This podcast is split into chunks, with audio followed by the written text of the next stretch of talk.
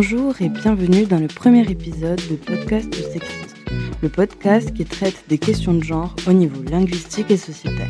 Moi, c'est Audrey Royer. Et aujourd'hui, avec de nouveaux intervenants, nous allons aborder le thème du sexisme ordinaire. Je suis donc accompagnée d'Audrey Valette, qui va nous parler du sexisme ordinaire dans la science, de Frédéric Mortigne pour le sexisme ordinaire au travail, de Catherine Bordeaux-Brassard, qui évoquera le sexisme ordinaire dans la langue, et enfin de Laetitia Ducomte, C'est quoi cette insulte qui parlera de certaines insultes sexistes? L'épisode se compose de trois parties, dont le temps est mentionné dans la description. Nous allons donc tout d'abord parler du sexisme ordinaire dans le travail, ensuite des stéréotypes et du langage sexiste, et enfin aborder la déconstruction des barrières internes et externes et proposer des pistes d'évolution personnelle.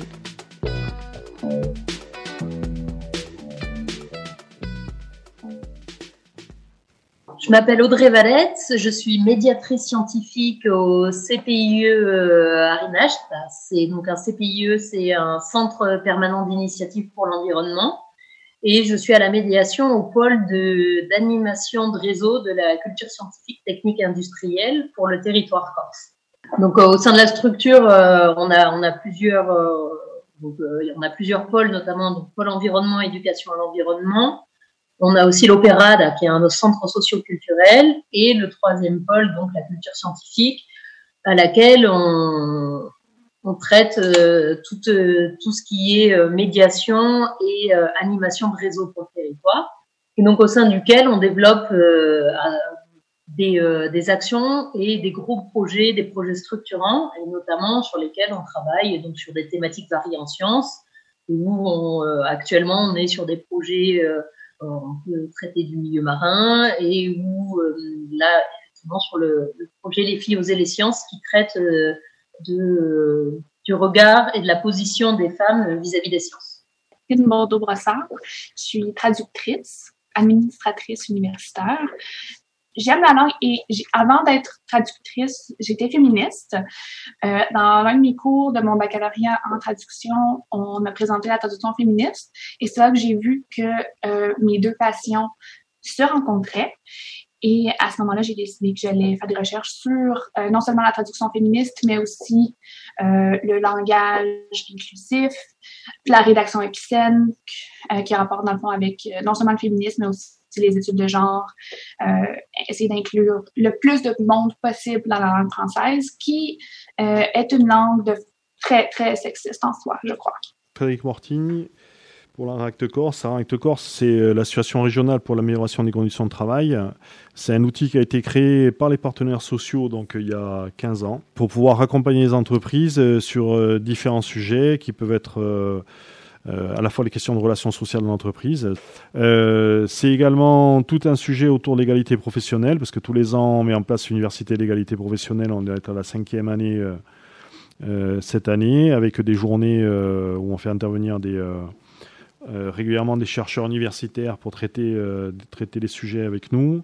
et puis, c'est aussi capitaliser toutes nos interventions pour éclairer les politiques publiques de façon à ce qu'eux-mêmes, euh, quelque part, sachent ce qui se passe sur le terrain dans les entreprises, au-delà du soutien à l'investissement et, euh, euh, en tant que tel, mais comprennent que voilà, les, les, différents enjeux qui se posent, c'est aussi les enjeux à la fois économiques, bon, à la fois évidemment d'investissement, de, mais aussi de relations sociales, de transformation de l'entreprise, etc. Ben, je m'appelle Laetitia, je suis la personne derrière le compte euh, C'est quoi cette insulte? Un compte sur Instagram que j'ai ouvert il y a moins d'un an. C'est un espèce de dictionnaire euh, des insultes, mais au lieu d'avoir juste euh, l'étymologie et l'origine de chaque insulte que je choisis, j'explique aussi s'il y a une discrimination qui se cache quelque part derrière cette insulte, ou si c'est une insulte que j'appelle inclusive, c'est-à-dire que tu peux dire sans discriminer personne et sans en fait euh, cracher sur les minorités qui sont déjà euh, plus bactères. Donc on n'a pas besoin non plus de continuer à les insulter. L'idée de mon compte, elle est venue parce que je pense que quand j'ai compris qu'il y avait vraiment plein d'insultes qui étaient hyper sexistes, euh, hyper racistes, avec son étymologie et avec son origine et l'histoire de la création de cette insulte, c'est des insultes que je pense on devrait essayer de plus utiliser. Je ne fais pas la police du, langage. Je suis pas là pour dire euh, c'est une horreur et tuer une personne sexiste si tu utilises le mot con ou le mot connasse. Je comprends totalement le fait que c'est quand même une habitude et que c'est quelque chose qu'on enfin, on a vécu avec ces insultes sans comprendre aussi leur portée discriminante derrière. Donc c'est absolument normal que l'habitude fasse qu'on les utilise sans comprendre. Donc c'est extrêmement difficile de plus les utiliser. Il semble intéressant, dans un premier temps, de définir le sexisme ordinaire. Il s'agit de stéréotypes, d'impératifs de genre qui se traduisent par des mots, gestes, comportements ou actes qui discriminent et réduisent une personne à son genre ou à son sexe avec cette notion de genre que l'on transmet par l'éducation, la culture, les médias, on enferme une personne dans des clichés liés à son sexe. Un homme doit être fort, brave, courageux, ne doit pas montrer ses émotions. Une femme doit être douce, jolie, distinguée et avoir l'instinct maternel. Les deux genres sont concernés, mais leurs impératifs ne sont pas les mêmes. Le sexisme, c'est donc une attitude discriminatoire envers le genre. Le fait que ça soit ordinaire signifie que c'est conforme à l'ordre établi, à ce qui est considéré comme normal dans une société donnée à un moment T. Ces deux notions accouplées définissent la banalisation des discriminations de genre. Le sexisme ordinaire est partout, dans le quotidien, dans la famille, les cours de récréation, les médias, la publicité, etc. Aujourd'hui, nous allons nous intéresser à celui perpétué dans la langue, les insultes, la science et tout de suite le travail. Ah, sexisme ordinaire au travail, il a été défini euh, donc par, euh, notamment par le Conseil supérieur de l'égalité à plusieurs niveaux. Il y a cinq types de, sexisme qui ont été définis, ce qu'on appelle le sexisme bienveillant. D'une certaine manière, c'est-à-dire euh, bon, dans les relations traditionnelles d'entreprise, ce qui est un peu embarqué par une forme de, de, je dirais, de culture de l'entreprise. Il y a un sexisme qui est un peu plus masqué. Il y a ensuite une sorte de, gradation moins favorable, entre parenthèses, puisqu'on passe à un sexisme plus hostile. Et ensuite, on est sur, euh, sur un terrain qui est beaucoup plus problématique, puisqu'il s'agit notamment du harcèlement sexuel, voire des agressions sexuelles. Donc pour l'entreprise euh, aujourd'hui, eh euh, d'une certaine manière, déjà les catégorisations en tant que telles, ça vaut dans tous les domaines d'activité. Il n'y a pas d'activité particulière soumise à ce, avec des environnements qui peuvent contraindre ou orienter en tout cas ce genre de problème. C'est à la fois dans le champ privé comme dans le champ public. Euh, donc euh, voilà, c'est euh, pas lié forcément à une activité spécifique en, particulier. Juste rappeler aussi que l'employeur, de certaine manière, a aussi des responsabilités vis-à-vis de ce sujet-là. Hein. Elles sont moins de trois niveaux. Le premier niveau, c'est une responsabilité pénale, hein. c'est-à-dire que lui est responsable aussi de l'agissement de ses propres salariés. Une responsabilité civile, dans le sens à la fois de la condamnation potentielle et puis euh, de la réparation, mais surtout une responsabilité managériale au sens où il est euh, en tant que tel euh, à la fois responsable de ses salariés, mais en capacité aussi de sanctionner des, formes de dérive ou en tout cas des sujets qui peuvent qui peuvent être traduits en tout cas en tant que tel. Voilà. Donc c'est un autre niveau en tant qu'ARACT, c'est-à-dire outil paritaire qui a une forme de de neutralité euh, dans l'intervention de l'entreprise, qu'on essaye d'acculturer les collectifs de travail avec ce que je vous ai amené aujourd'hui, notamment le, jeu de plateau là, qui s'appelle Sexisme sans façon, et qui permet de donner, de renseigner quelque part et d'acculturer les, collectifs de travail pour avancer sur le, sur le sujet. Parce que si on s'en tient, on va dire, uniquement au message euh, euh, à la fois de la société ou ou plus généralement des contraintes de la loi, je dirais c'est nécessaire, mais ça suffit pas. Voilà. Donc euh, l'enjeu est vraiment d'irriguer l'entreprise avec ces sujets-là, euh, de considérer aussi nécessaire que le collectif de travail, voire les partenaires sociaux et les employeurs se saisissent du sujet, de façon à le faire progresser dans l'entreprise. Si on travaille de façon contrainte, euh, ça a ses avantages, ça a aussi ses inconvénients, et, et quelque part c'est pas une mode. Donc l'enjeu, il est vraiment de changer la culture aussi de l'entreprise, et puis euh, d'une certaine manière aussi se donner les moyens d'identifier, euh, on va dire à la fois des signaux faibles ou des signes qui conduisent à, identifier les situations qui sont problématiques. Voilà. Qu'en est-il dans le domaine scientifique? Sur quel projet travailles-tu en ce moment, Audrey? Des filles en sciences, euh, la journée internationale. Hein. Donc euh, l'idée c'était à la base j'avais une journée grand public prévue avec pas mal d'outils parce que pour le projet que je manage là, les filles et les sciences, c'est une boîte à outils en fait et euh, dans laquelle il y a il y a beaucoup de on a fait beaucoup d'outils et certains adaptés au territoire notamment on a fait on a filmé des profils de femmes scientifiques donc on a fait six spots vidéo et, et des panneaux sous forme de roll-up et on a aussi dans la, la boîte à outils il y a aussi des pardon des euh, des jeux de plateau et euh, des quiz.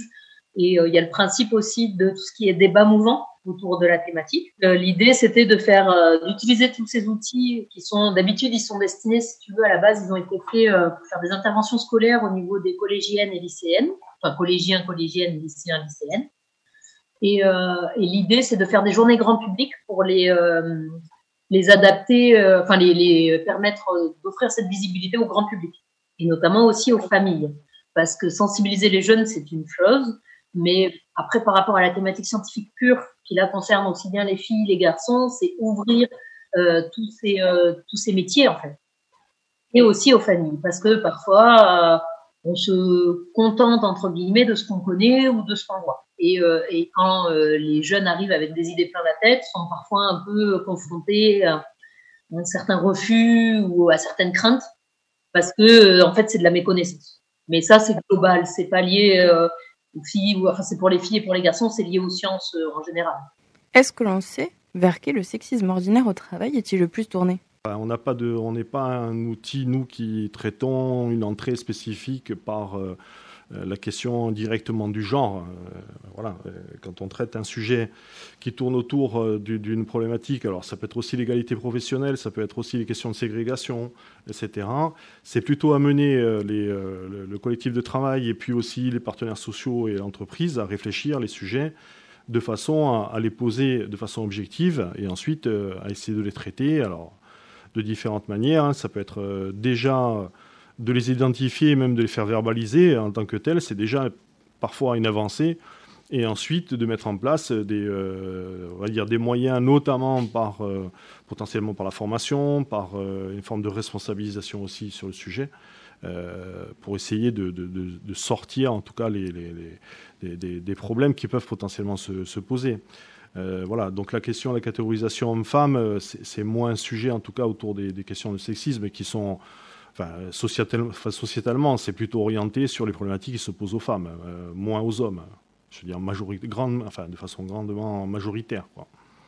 Donc, euh, l'idée euh, de ce projet, c'est déjà de, d'apporter de la connaissance par rapport au milieu scientifique et notamment aux métiers et à toutes les branches liées aux sciences en général.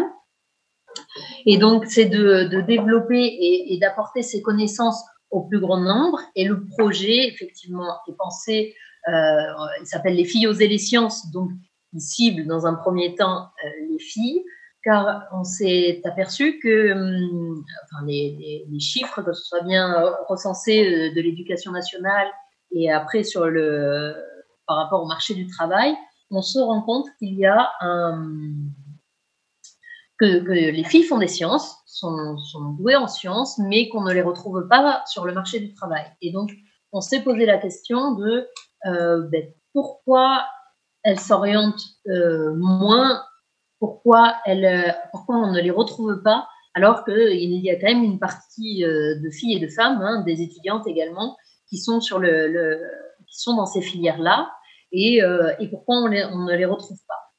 Et, et effectivement, quand on traite la question et qu'on creuse, on se rend compte qu'il y a des, idées reçues et des stéréotypes que chacun en soi, en fait, et aussi bien les, femmes et les hommes, hein, et envers eux-mêmes également, hein, les femmes ont, des stéréotypes envers elles-mêmes et les hommes également. Et on se rend compte que euh, eh bien, leurs choix d'orientation, aussi bien en études que professionnelles, sont quand même euh, énormément dirigés par ces idées reçues et, euh, et par tout cet environnement euh, sociétale autour de, euh, de ces questions de euh, voilà pour les sciences eh bien on range les, les personnes dans certaines catégories c'est-à-dire que dès le plus jeune âge on va ben, les garçons sont faits pour les maths les filles sont plutôt pour les sciences humaines les sciences douces la distinction aussi qu'on fait souvent qui est assez violente brutale c'est sciences dures sciences molles hein. les sciences dures sont pour les garçons, donc les maths, la bio, la physique, ça va être les garçons. Les sciences molles, ben, la psychologie, la philosophie, la littérature, on va, on va l'associer directement aux filles. Et ça, dans le quotidien dès le plus jeune âge. C'est-à-dire dans la façon de s'adresser aux jeunes enfants, dans la façon dont les gens s'adressent, traitent euh, et s'adressent les uns envers les autres. Hein. Euh, comme typiquement, euh, on va pas confier cette tâche à, une femme parce que bah, euh, fragile, parce que pas capable, et, euh, et pareil, on confiera pas, on aura plus de mal à faire confiance à un homme pour certaines tâches s'il s'agit des enfants ou de l'éducation, on, sera plus euh, méfiant. Pourquoi dans le monde du travail se perpétuent des comportements sexistes? L'entreprise, ce n'est que quelque part le reflet aussi de ce qui se passe autour et ce qui se passe dans la société. Donc, euh, l'enjeu, il est euh, plutôt d'essayer de ramener la question vraiment autour du débat dans l'entreprise, parce qu'il peut y avoir aussi, mais plus rattaché directement à ce moment-là, sur des questions, par exemple, de, de, promotion, euh, voilà, des sujets qui touchent directement à l'emploi, à la progression des personnes, euh, voilà, des avancées, des promotions qui peuvent se faire euh, et soutenues par certaines, certaines positions. Donc voilà, ça c'est, c'est, d'une certaine manière, c'est, c'est, là où il faut, il faut agir. Mais ce qui ressort des différentes études, c'est que ces femmes, certes, pas en très grand nombre, mais il y a quand même un pourcentage de femmes qui font des études longues dans des sciences euh, euh, aussi bien de la, de la, physique, de la biologie, des filières, euh, des mathématiques, les filières qu'on dit sciences, sciences dures, et, et, ces femmes sont présentes. On se rend compte qu'elles sont pas sur le marché du travail. Et ce qui ressort de leur témoignage, en grande partie, euh, donc il y a un manque de confiance en soi assez impressionnant, où elles ne se font pas confiance à elles-mêmes, c'est-à-dire qu'elles ont fait les études pour, mais typiquement, par exemple, euh, à compétences égales sur un CV où il va être demandé euh, un minimum sept compétences, mais un homme postulera à partir du moment où il coche deux compétences, alors qu'une femme, si elle n'en a pas au minimum cinq sur le même enfin, sur la même offre d'embauche, ne, postulera pas. Elles ne se font pas confiance et euh, et ne se laissent pas aussi euh, le, le, test de, prendre ces métiers à haute responsabilité, parce que donc plus euh, effectivement, plus euh, les études, euh, plus le niveau d'études est élevé, plus les responsabilités vont, vont avec pour des postes de cadre ou des postes dans la recherche. Eh bien, elle ne se laisse pas la, chance de, de, pouvoir prendre ces postes et, et d'avoir donc les responsabilités de, de ces postes-là et de leur vie privée. C'est-à-dire que elles se freinent d'elles-mêmes dans le sens où elles ont envie d'avoir euh, une vie aussi à côté, pas uniquement une carrière, mais une double, enfin, avoir une vie privée, une vie professionnelle, et elles se bloquent euh, d'elles-mêmes, c'est-à-dire que voilà, elles s'empêchent, elles ne s'autorisent pas à tester, euh, ben voilà, de voir tout simplement d'essayer de, de, la, enfin, de se tester, de pouvoir faire leur, leur carrière professionnelle et, euh, et d'avoir leur vie privée à côté. Euh, alors qu'un homme va se, se, posera beaucoup moins ces questions-là vis-à-vis de s'il a fait des études supérieures dans un certain domaine, il postulera dans ce domaine-là. Il va pas se dire euh, non, je, je, enfin beaucoup moins en tout cas. Comment fait-on pour faire évoluer les mentalités, les comportements en entreprise? Euh, c'est d'acculturer le monde de l'entreprise, les partenaires sociaux, euh, les représentants du personnel, euh, les employeurs sur le fait qu'il y a à un moment donné intérêt à essayer de, de regarder ce qui se passe dans l'entreprise. Il ne s'agit pas d'en faire un objet spécifique en tant que tel, mais déjà identifier le sujet. Voilà, parce qu'on parle du sexisme aujourd'hui, mais il y a des problématiques sur le handicap, il y a des problématiques euh, sur des questions d'égalité professionnelle, euh, il y a des problématiques euh, qu'il faut perdre de vue dans l'entreprise, voilà, qui sont de plein d'autres sujets. Et l'enjeu, c'est véritablement essayer de les, de les identifier simplement pour ensuite se mettre en marche pour les traiter. Et notre posture, comme on est un outil paritaire, c'est-à-dire qu'on est géré par les employeurs et par les salariés, on a une posture neutralité. Et nous, ce qui nous intéresse, et c'est un peu notre, objet, c'est de s'intéresser véritablement au travail réel. C'est-à-dire que identifier dans des situations de travail un certain nombre de sujets qui peuvent, qui peuvent être redébattus par les différents collectifs. Parce que, par exemple, si on a un groupe, enfin un collectif qui commence à identifier des problématiques, notamment de ségrégation, de sexisme ou autre, ben, c'est le sujet à mettre en débat. Voilà. Et leur demander, c'est bien notamment l'objet de la qualité de travail, quelles, quelles solutions eux-mêmes vont trouver. Voilà, parce que l'entreprise, euh, c'est euh, singulier. En fait, les entreprises sont spécifiques en tant que telles, par rapport à leur métier, par rapport à l'histoire, par rapport à leur, euh, je dirais, leurs enjeux actuels et futurs, etc. Donc, c'est les mettre aussi dans cette perspective-là, en se disant, voilà, on, remet les éléments en débat, on remet le sujet en débat, et qu'est-ce qu'on fait par rapport à ça? Voilà. Est-ce qu'il faut acculturer et peut-être sensibiliser un peu plus ces managers déjà pour qu'ils identifient ben, euh, ou qu'ils décalent un tout petit peu voilà, eux-mêmes le fait qu'il euh, y a des blagues euh, un peu sexistes, etc. et de faire en sorte que voilà, on, atténue un peu ce type de message et puis on passe à, on passe à, un autre, à une autre vision des rapports hommes-femmes peut-être dans l'entreprise mais c'est par, à notre niveau, c'est par le travail, c'est par l'analyse du travail avec le collectif, avec le travail, avec les travailleurs, qu'on arrive aussi à, identifier les sujets. Parce que si c'est que du déclaratif euh, d'une partie ou d'une autre, euh, c'est un peu compliqué d'avoir la prise dessus. Quoi, voilà. Et de pouvoir ensuite faire évoluer euh, l'ensemble des acteurs pour, pour traiter le sujet. En quoi une insulte peut-elle représenter le sexisme ordinaire? Souvent, quand on utilise des insultes, c'est quand même qu'on est dans la colère. Et la colère, c'est cet état psychologique où normalement bah, la raison un peu quitté euh, la conversation, c'est qu'on n'est plus vraiment dans le raisonnement, on n'est plus vraiment dans la communication. On est dans comme ça, on, il faut que ça sorte tout seul, quoi. C'est comme on dit, euh, la cocotte sur le feu. Euh, là, on explose et quand on explose de colère, on dit les choses, parfois des choses qu'on regrette, mais quand même des choses instinctives. Et c'est intéressant de voir quel est l'instinct, qu'est-ce qui est instinctivement les termes qu'on va choisir pour exprimer notre colère. Et c'est des termes que la société a décidé d'utiliser comme des termes péjoratifs. Et c'est vraiment, vraiment ça qui est très important dans la déconstruction, c'est d'arriver à comprendre qu'il euh, faut qu'on reprenne euh, le sens de ce qu'on dit. C'est très important parce que sinon on véhicule des idées qui sont donc des, discriminations euh, systémiques de la société que parfois nous-mêmes on, combat mais on se rend même pas compte qu'on continue à les véhiculer à travers nos termes. Une fois que l'on a identifié le problème, que fait-on? Euh, la deuxième phase, après, on va dire cette espèce de cette sorte de diagnostic hein, ou d'autodiagnostic un peu de la situation, euh, c'est petit à petit d'identifier euh, les situations, euh, d'essayer de se mettre dans une forme aussi d'expérimentation hein, dans l'entreprise en se disant, mais voilà, sur tel collectif, on a ce type de problème. Euh, qu'est-ce qu'on fait pour le traiter? Voilà. Et on se met en, route pour euh, identifier les modes aussi de traitement, c'est-à-dire se voir peut-être plus souvent, mettre en place des formes d'espace de discussion autour du sujet entre managers et salariés.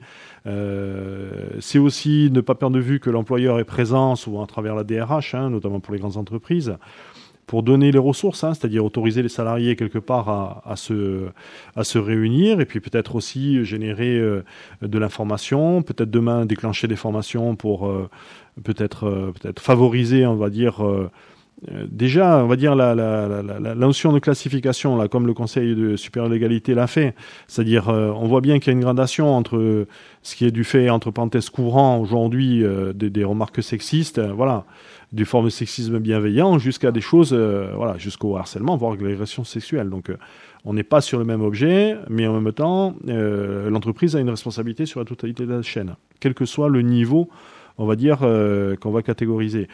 Le sexisme ordinaire en milieu professionnel est une véritable discrimination de genre.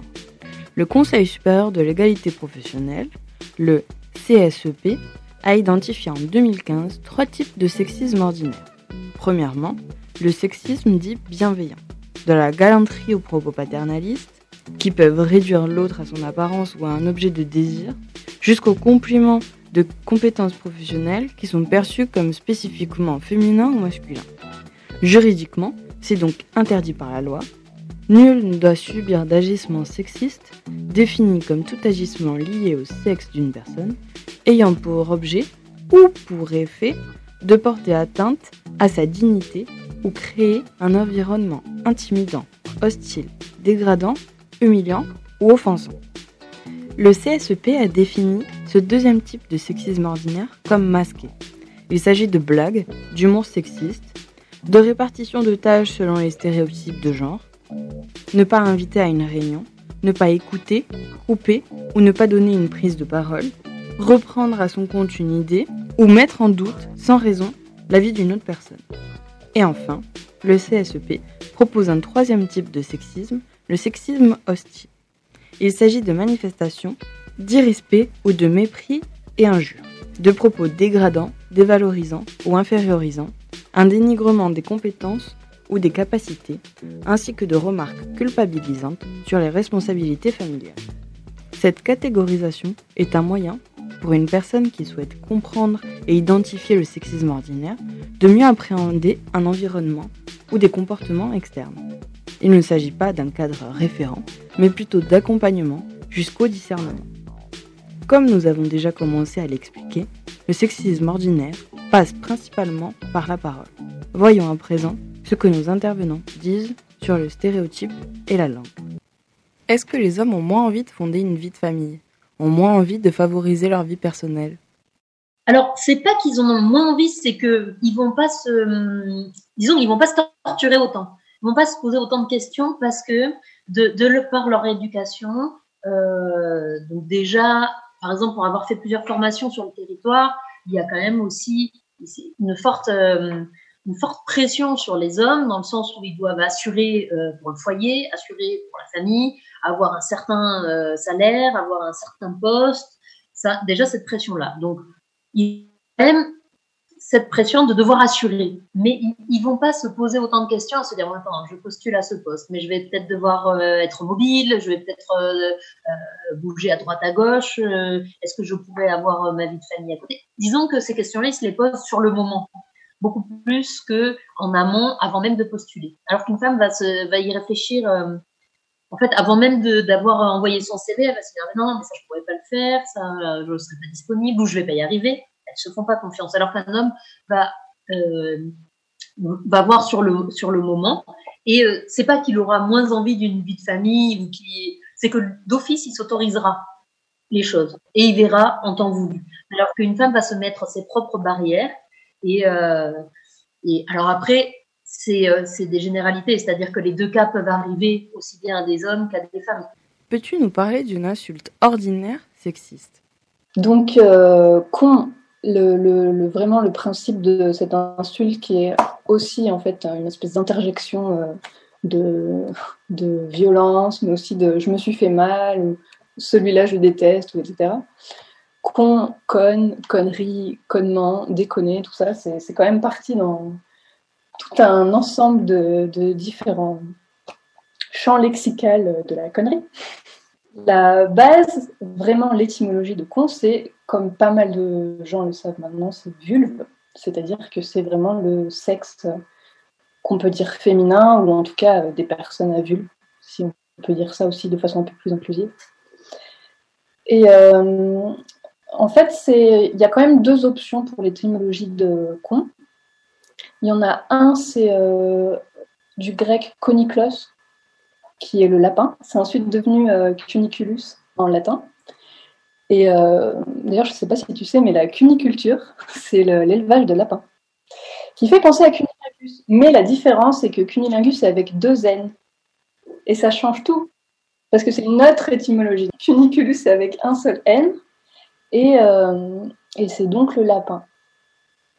Et euh, t'imagines bien qu'en fait, si on a choisi euh, le terme de lapin pour parler de la vulve, c'est à cause de la fourrure douce et touffue du lapin. C'est d'ailleurs pour ça que maintenant en français, on a préféré dire chatte, la femelle du chat, qu'on n'a pas du tout dans, les organes génitaux dits masculins. On a plutôt des, des objets de l'ordre de la force, du pouvoir, le braquemar, tu vois, le levier, euh, l'épée. Et d'ailleurs, pour en revenir à l'épée, euh, la deuxième euh, étymologie possible et qui là du coup se, qui se rapproche de cunilingus, c'est cunus avec deux N. Et ça, c'est le fourreau, donc le fourreau de l'épée. Là, on est dans le gros sexisme, hein, c'est-à-dire que concrètement, la femme, c'est le réceptacle de la puissance de, l'épée. Et euh, c'était déjà du sexisme. Hein. Là, on est dans, dans le latin, euh, on est dans le 3e, 4e siècle, mais c'est déjà sexiste euh, l'idée d'utiliser con comme mot pour parler de la vulve. Hein. C'est l'objet passif qui reçoit l'objet actif, le fourreau qui reçoit l'épée. Et c'est aussi forcément très hétérocentré, c'est-à-dire que la femme, euh, elle est hétérosexuelle, elle reçoit l'homme, l'homme avec un pénis. C'est pas la, femme, c'est pas, elle n'existe pas hors de, du, l'homme en fait. Et alors comment on est arrivé à utiliser le mot con comme une insulte? Parce que ça ne l'était pas, hein, ça ne l'était pas jusqu'au 19e siècle. Ce con, c'était vraiment. Euh, bon, c'était utilisé dans les récits euh, pornographiques hein, pour parler du, du, sexe féminin. Comment c'est devenu une insulte, c'est un peu euh, mystérieux, mais ce qui est sûr, c'est que ça provient du sexisme. C'est-à-dire que euh, traiter de con, c'est traiter de vulve, et donc c'est traiter d'organes génital féminin, et donc la femme, elle est censée forcément être euh, inférieure à l'homme. Et donc, c'est un peu, c'est un peu comme traiter d'animal, c'est-à-dire que quand on fait une hiérarchie entre les hommes et les animaux, on fait aussi une hiérarchie entre les hommes masculins et les femmes le mâle et la femelle. Et du coup, traiter de, de con, c'est traiter de femme. En termes linguistiques, en quoi est-ce du sexisme ordinaire? Au niveau du sexisme ordinaire, ce qu'on remarque, c'est euh, la langue est constituée d'expressions. La langue vivante contient beaucoup euh, de ce qu'on appelle les expressions idiomatiques, donc des phrases qui sont répétées, des mots euh, qui, qui vont ensemble, donc des mots qu'on entend souvent ensemble, euh, des, des collocations par exemple. Les expressions idiomatiques de la langue française, lorsqu'on parle des femmes, euh, sont, sont très, très sexistes au niveau où, par exemple, on, on réfère souvent à certaines parties de la femme comme de la nourriture on va dire, euh, on va dire d'un fessier que c'est une pêche. On va dire des seins que c'est des melons. On va dire que c'est des prunes. Euh, la virginité féminine, c'est une cerise. Ou des animaux. Mais lorsqu'on parle du corps de la femme, euh, elle est là, elle, est objectifiée comme, comme quelque chose qui peut être mangé, qui peut être dévoré par l'appétit masculin, par exemple. Euh, souvent, quand on parle d'animaux, euh, quand on dit que qu'une femme est une chienne, que c'est une vache, une femme qui mange beaucoup, c'est nous en français on, l'appelle une cochonne, ou aussi une femme qui qui a un appétit sexuel, euh, qui, qui, ne correspond pas à ce qu'on s'attend d'une femme qui, qui doit dans le fond recevoir le sexe et non euh, y participer comme comme un personnage actif. Elle va être classée comme une cochonne aussi. Ça, c'est pour un peu diminuer la femme. Donc, on essaie de la, de la, de la superposer à des animaux. Même chose, par exemple, pour l'homme, mais dans l'autre sens. Souvent, lorsqu'on parle d'homme euh, et qu'on utilise des termes animaux, on utilise souvent euh, la hiérarchie des loups. On va parler du mâle alpha on va parler du mâle bêta. Récemment, les, euh, les intels, donc les, les, hommes qui sont involontairement célibataires, les incels, pardon, involontaires célibataires, ils ont commencé à parler du sigma. Euh, c'est le loup qui serait équivalent au mâle alpha, mais qui fait pas partie de la hiérarchie. Donc, eux, on dirait que le, patriarcat de la langue française et de ses expressions les met dans des classes si tu es un vrai homme, tu es un mâle alpha.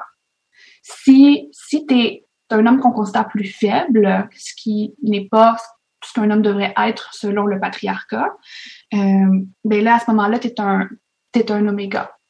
Pour désigner les femmes, nous utilisons souvent la comparaison et la métaphore, en comparant la femme aux animaux, aux fruits, comme vu précédemment. Une figure de style qui consiste à désigner une idée ou une chose en employant un autre mot que celui qui conviendrait par un rapport de ressemblance. Traduire le réel sous la forme d'une image, cela invisibilise la femme. La femme, c'est l'autre, comme l'explique si bien Manon Garcia dans son livre On ne n'est pas soumise, on le devient. On parle et discerne très bien le sexisme ordinaire pour la femme. Mais les prérequis sociétaux pour l'homme sont aussi problématiques et lourds. Tout ce qui définit la masculinité toxique. Le concept de virilité, de domination, de force, de retenue et de contrôle, tous ces impératifs de genre qui empêchent un homme d'exprimer ses sentiments, ses émotions, sinon quoi, on le dénigre et use d'insultes homophobes, sexistes, etc. Pas de couilles. Bon, bah après, t'as pas de couilles. L'expression t'as pas de couilles, elle, reste, euh, je pense, emblématique de la masculinité toxique. C'est que la société ramène des soi-disant qualités morales aux organes génitaux, donc au sexe, ou ce qu'on préfère appeler genre, de la personne.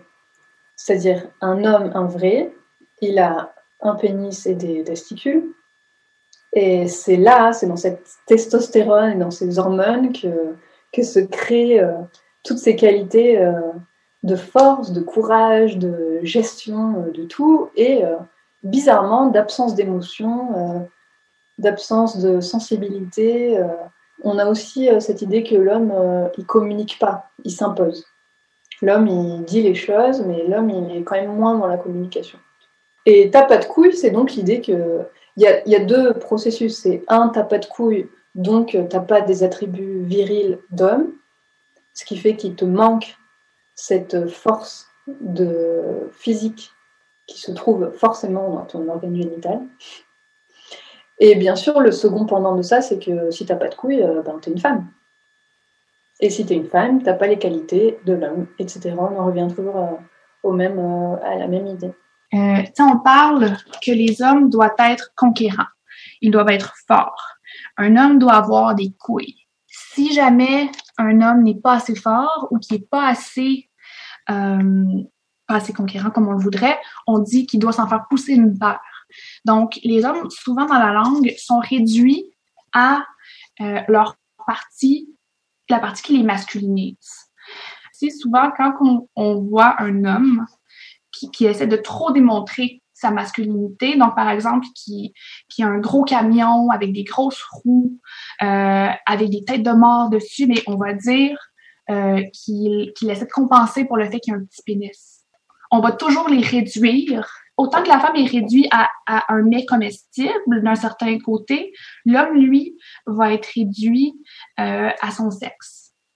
Parce que on utilise souvent les, les termes, par exemple, homophobe pour parler d'hommes d'hommes hétéros qui euh, qui ne respectent pas euh, les, différentes les, différentes balises mises en place par le, patriarcat. Donc par exemple, on va dire qui est qui est excusez-moi l'expression fif, qui est gay de façon euh, dérogatoire, pas dérogatoire, de façon négative. Un exemple que j'ai vu récemment que j'ai trouvé assez intéressant, c'est euh, on, parle beaucoup du masque euh, avec la pandémie et le fait que les vrais hommes n'ont pas peur de la maladie. Donc, les vrais hommes ne portent pas le masque. Et par exemple, on l'a vu souvent, euh, nous, au Canada, on est très près des États-Unis, donc on, on, voit beaucoup ce qui se passe chez eux dans nos réseaux. Et euh, il y a eu beaucoup de, beaucoup de, entre autres, entre autres, le président Trump, l'ancien président Trump, euh, a beaucoup attaqué Biden en disant qu'il était très féminin, il était faible parce qu'il portait le masque. Euh, et ça a été vu dans plusieurs, dans plusieurs magazines imprimés aussi, de dire que, que l'homme qui porte le masque, donc l'homme qui, qui, se, qui se protège contre une maladie, est en fait un faible et euh, l'équivalent d'une femme. Ce qui, ce qui en fait est, mauvais non seulement pour l'homme mais aussi pour la femme, de dire que on, on féminise les gens qui sont faibles. Excuse-moi, mais la féminité c'est pas faible du tout. On le sait toutes. Euh, il y a beaucoup d'hommes qui le savent aussi. Mais souvent, lorsque l'homme est considéré comme less than, moins que ce qu'on s'attendrait de lui, on, on l'écrit beaucoup en utilisant des termes féminins aussi. Tapette, il est, il est presque, il est presque triste. C'est-à-dire que euh, à l'époque euh, de l'Inquisition, euh, on parle du Moyen Âge, donc ce qu'on utilisait comme tapette à mouche, c'était des espèces de, tu sais, des longues, des espèces de longues brindilles de bois avec lesquelles on fouettait les insectes. Un peu comme en fait on utilisait comme les, les, queues des vaches ou les queues des chevaux, tu sais, font. Ils se fouettent comme ça pour enlever les insectes. Ben, les gens à l'époque ont utilisé le même principe. Ils se sont pris des longues tiges de bois et ils fouettaient comme ça les, insectes. Et euh, ces mêmes euh, tiges de bois, en fait, euh, servaient à construire les bûchers sur lesquels on brûlait et les sorcières et ce qu'on appelait les sodomites, c'est-à-dire les homosexuels. Donc l'origine de tapette, c'est concrètement cette longue tige de bois qui servait à brûler les homosexuels qui se faisaient pénétrer. Pas forcément ceux qui pénétraient d'ailleurs. Et d'ailleurs, tu sais comment on dit tapette en anglais? Fagot. Et fagot, en français, c'est fagot, le fagot de bois. C'est ce que nous, on appelle le fagot de bois pour euh, construire les bûchers. À la base, quand on utilise tapette pour euh, parler des, hommes homosexuels, c'est pour quand même les, ramener à leur sort qui normalement les attend, qui est la mort, quoi. qui est la mise à mort, la torture et la mise à mort violente. Si euh, on reste sur le plan, on va dire, uniquement légal, souvent c'est quelque chose qui rentre au niveau notamment des directions, avec les obligations qu'on a sur la mise en place d'un document unique, notamment sur les risques psychosociaux, etc. Mais c'est assez peu traduit de façon aussi fine euh, pour arriver au niveau le plus fin, euh, on va dire, de, l'activité, c'est-à-dire au niveau des salariés entre parenthèses de base, c'est-à-dire là où il y a de la production, etc. Donc l'enjeu, il est de tenir compte de ce qui fait le cadre légal, c'est essentiel et puis euh, c'est incontournable, mais en même temps s'intéresser au travail réel et à la façon dont voilà, ces sujets-là sont appropriés ou pas, et puis euh, ensuite les permettre la mise en route. En effet, si nous voulons une pleine compréhension, appréhension et appropriation du sujet, il faut mettre en place une expérimentation. Laetitia, parle-nous d'une autre insulte ordinaire. Ça me fait beaucoup penser aussi à l'insulte euh, PD ça vient de la même période. Euh. Et ce qui est étrange, c'est qu'à l'époque, euh, on ne parlait pas d'homosexualité parce qu'on ne parlait pas d'hétérosexualité et qu'il n'y avait pas de différence de sexualité. en tout cas, il n'y avait pas une vision négative des relations sexuelles entre hommes. C'était d'ailleurs le contraire. Ça faisait aussi partie de, l'éducation. C'est-à-dire, en gros, si tu voulais être un homme politique avec du charisme, si tu voulais avoir une carrière politique, il te fallait euh, avoir euh, un jeune homme qui était parfois des adolescents. Hein. Là, on parle de, garçons qui. On parle de viol et on parle aussi euh, là de clairement de pédocriminalité. Hein. Même si le terme n'existait pas, ça changerait en fait que ça existait. Et il fallait l'éduquer politiquement et dans la société, etc., mais aussi sexuellement. Et il y avait des hommes, par exemple, qui refusaient d'avoir ce genre de relation, qui n'avaient pas envie d'avoir des relations sexuelles avec des garçons, et du coup, il ne pouvaient pas euh, avoir euh, une, position, une position hiérarchique euh, qui, soit, qui soit haute. Ça faisait partie du processus politique. Mais par contre, il fallait quand même avoir une femme pour la lignée, pour la reproduction. Et puis les pauvres, sinon, si on leur fait pas des enfants, qu'est-ce qu'ils vont faire de leur vie? Et alors, PD, ça vient de pédéraste. Et la pédérastie, c'était donc ça. C'était en fait pédi. Pédi, c'est l'enfant en grec. Et euh, Erastos, que tu peux retrouver dans érotique, euh, érotomanie, euh, ce genre de mots maintenant, c'est un des types d'amour grec, parce qu'ils avaient trois types d'amour différents. Nous, on dit amour, en français, on n'a qu'un mot, mais eux, ils ont trois types d'amour différents. Ils ont philia, qui est l'amour, l'amour, l'amitié, cette espèce d'amour fort que tu as pour ton meilleur ami, pour des personnes qui sont proches de toi, comme une famille, mais qui sont tes amis. Euh, Erastos, c'est l'amour euh, sexuel, euh, la passion, la sexualité, quoi. Et d'ailleurs, c'est pour ça qu'aujourd'hui, on préfère utiliser le mot pédocriminel plutôt que pédophile. Voilà, parce que concrètement, pédophile, c'est une personne qui aime les enfants, même d'un qui aime, qui a une amitié très forte pour les enfants, ce qui n'a pas de sens, ce qui n'a rien à voir avec la pédocriminalité. Et, euh, du coup, PD vient de pédéraste, et euh, les pédérastes, c'était donc euh, ces hommes qui avaient des, un peu à leur service ces garçons qu'ils éduquaient sexuellement. Et donc, pédéraste, ça veut concrètement dire pédocriminel. Donc, traiter maintenant les homosexuels de PD, c'est les traiter de pédocriminels. Parce que la société fait toujours un rapprochement entre l'homosexualité et la pédocriminalité par un biais euh, homophobe étrange, hein, qui est que les, les, hommes homosexuels ont des perversions sexuelles qui les poussent à, à vouloir euh, pénétrer et avoir le pouvoir sur d'autres hommes, mais qui doivent être forcément plus fragiles, donc euh, les enfants.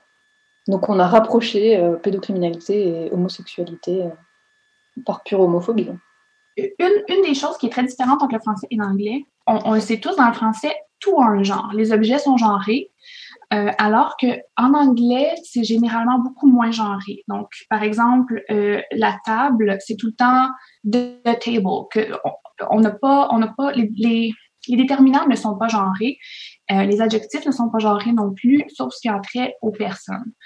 Au début, l'anglais était genré, car toutes les langues européennes viennent directement euh, d'une langue avant le latin. C'est normal d'avoir des langues genrées. La majorité des langues européennes le sont, euh, mais l'anglais a été modifié parce que quand euh, l'Angleterre a été, si on veut, colonisée par les Nords, euh, les deux langues avaient différents genres pour les mêmes objets.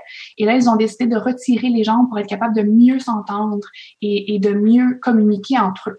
Euh, donc, c'est pour ça que l'anglais n'a pas le, même même accès, tout, tout, tout est genré que le français a. Au niveau du français, non seulement tout est genré, mais tout a été masculinisé. Euh, au Moyen Âge, on peut dire que le français était beaucoup plus, beaucoup moins masculinisé qu'il l'était, qu'il l'est présentement, beaucoup moins sexiste. Voilà, je le dis, parce que à ce moment-là, euh, les femmes avaient plus de chances de, de d'effectuer des emplois qui ont été par l'après dans les années euh, 1700-1800 considérés comme des emplois seulement pour les hommes. Euh, des emplois qui avaient de l'influence, des emplois qui permettaient l'utilisation de la pensée de la raison, entre autres. Euh, donc, à ce moment-là, des mots comme autrice, qui, a beaucoup été réutilisé, qui d'ailleurs, je sais pas pour en France, mais au Québec, jamais on, pratiquement, on utilise le mot auteur, E, pour parler d'une femme auteur. On utilise toujours autrice maintenant. Il a été vraiment, euh, il, est, il rené de ses cendres. Il y a plusieurs mots comme par exemple doctoresse, philosophesse, euh, pour les femmes philosophes. Donc ces mots-là existaient. À un certain moment, l'Académie française a décidé que ces occupations-là n'étaient pas des occupations que les femmes devaient euh, occuper parce que c'était euh, soit qui, était lié à un standard, comme par exemple être docteur, c'était considéré comme it came with a standard.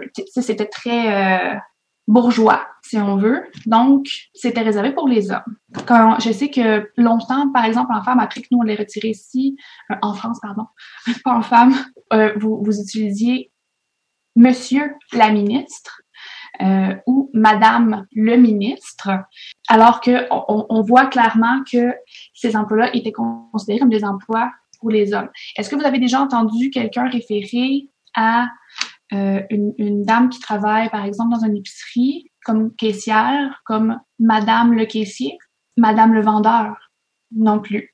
Mais on voit souvent Madame le maire, tout, euh, les emplois qui viennent avec un, un certain, euh, qui sont plus distingués, si l'on veut, ont, ont été masculinisés.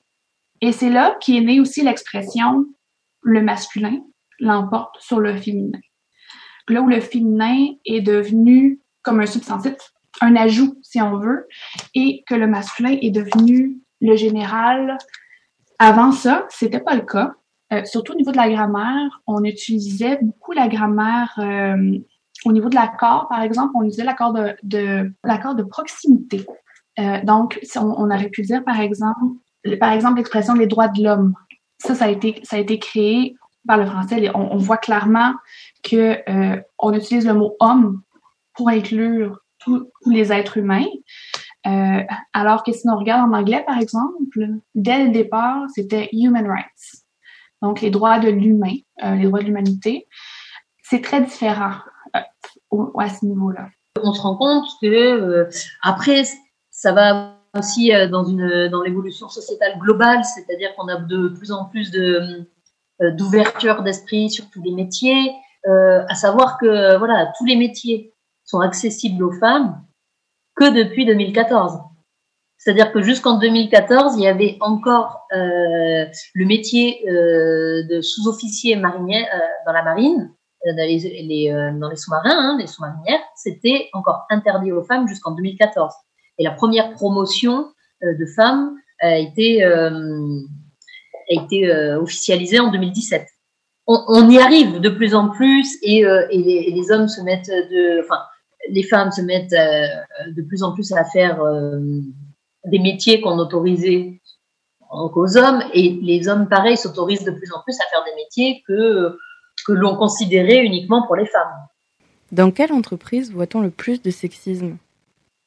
Ben, alors d'aujourd'hui, on est plutôt à essayer de faire la communication et à culturer. Euh, vous pouvez bien penser que l'entreprise, euh, entre parenthèses, majoritairement féminine, euh, si vous allez dans les services à la personne qui emploie 95% de femmes, c'est pas ce genre de sujet qui va remonter. Hein. Vous allez avoir des problématiques sur sur, les, sur les questions de reconnaissance, sur les questions de conditions de travail, sur les, sur, les, questions de troubles musculo-squelettiques, d'organisation du travail, du lien manager, mais c'est pas c'est pas ce genre de questions qui vont remonter. Alors souvent, je pense aujourd'hui des entreprises de plus d'une certaine taille, c'est-à-dire que il y a aussi les moyens à l'interne de faire vivre les sujets où il y a des représentants du personnel, où il y a une forme de densité aussi du rapport et du dialogue social qui permet d'identifier les situations et auquel cas de les faire remonter euh, de façon euh, organisée euh, pour en faire des objets, des objets à la fois de débat et ensuite des objets à traiter. Dans beaucoup d'entreprises, et je pense en, dans notre région qui sont de petite taille, le, sujet en tant que tel n'est pas forcément identifié comme, entre parenthèses, une, problématique. Quoi. Après, les questions de rapport euh, dans l'entreprise avec euh, plus d'hommes, plus de femmes, évidemment, bon, quand c'est totalement, euh, je dirais, par. on peut considérer que s'il y a majoritairement des hommes dans une entreprise avec quelques femmes, il, y aura potentiellement, enfin, dans ce qu'on connaît au jour le jour, hein, des, des formes de, de rapports qui peuvent être à la fois du bienveillant, de la bienveillance ou. Ou, ou, des choses plus, plus, plus graves. Je, vais prendre un autre sujet. Hein. Si vous parlez des maladies chroniques euh, évolutives au travail aujourd'hui, ça touche 20% de la population active. Euh, c'est pas pour ça que les entreprises sont très engagées euh, sur le traitement de, ce genre de problème, alors qu'en même temps, il va y avoir eh ben, potentiellement aussi la stigmatisation. en tant que telle, vis-à-vis d'une personne qui est touchée déjà, qui va s'absenter, qui va revenir et des questions d'aménagement de poste qui peuvent avoir un coût, même si c'est accompagné, etc. Voilà, il y a un rapport et un regard euh, qui changent vers la personne. En effet, dans une société capitaliste où le système économique s'appuie sur la propriété privée et l'accumulation de capital de manière continue et régulière, les maladies chroniques, le bien-être au travail et le sexisme en entreprise ne sont pris en compte qu'en second plan. De nombreuses études ont pourtant montré qu'une répartition égale qu'une bonne gestion managériale et qu'un terrain propice à l'épanouissement personnel et professionnel améliore la performance individuelle. Pour cela, nous vous invitons à prendre connaissance de documents de la RACT et de la DIRECT. Quand on parle de sexisme aussi, il y a des, problèmes qui sont liés au fait de la, méconnaissance et comme par exemple tous ces, tous ces noms de métiers que l'on garde au masculin, parce qu'ils ont une connotation, une fois mis au féminin, ils ont une connotation euh, plutôt négative. Euh, un, entraîneur, c'est un entraîneur.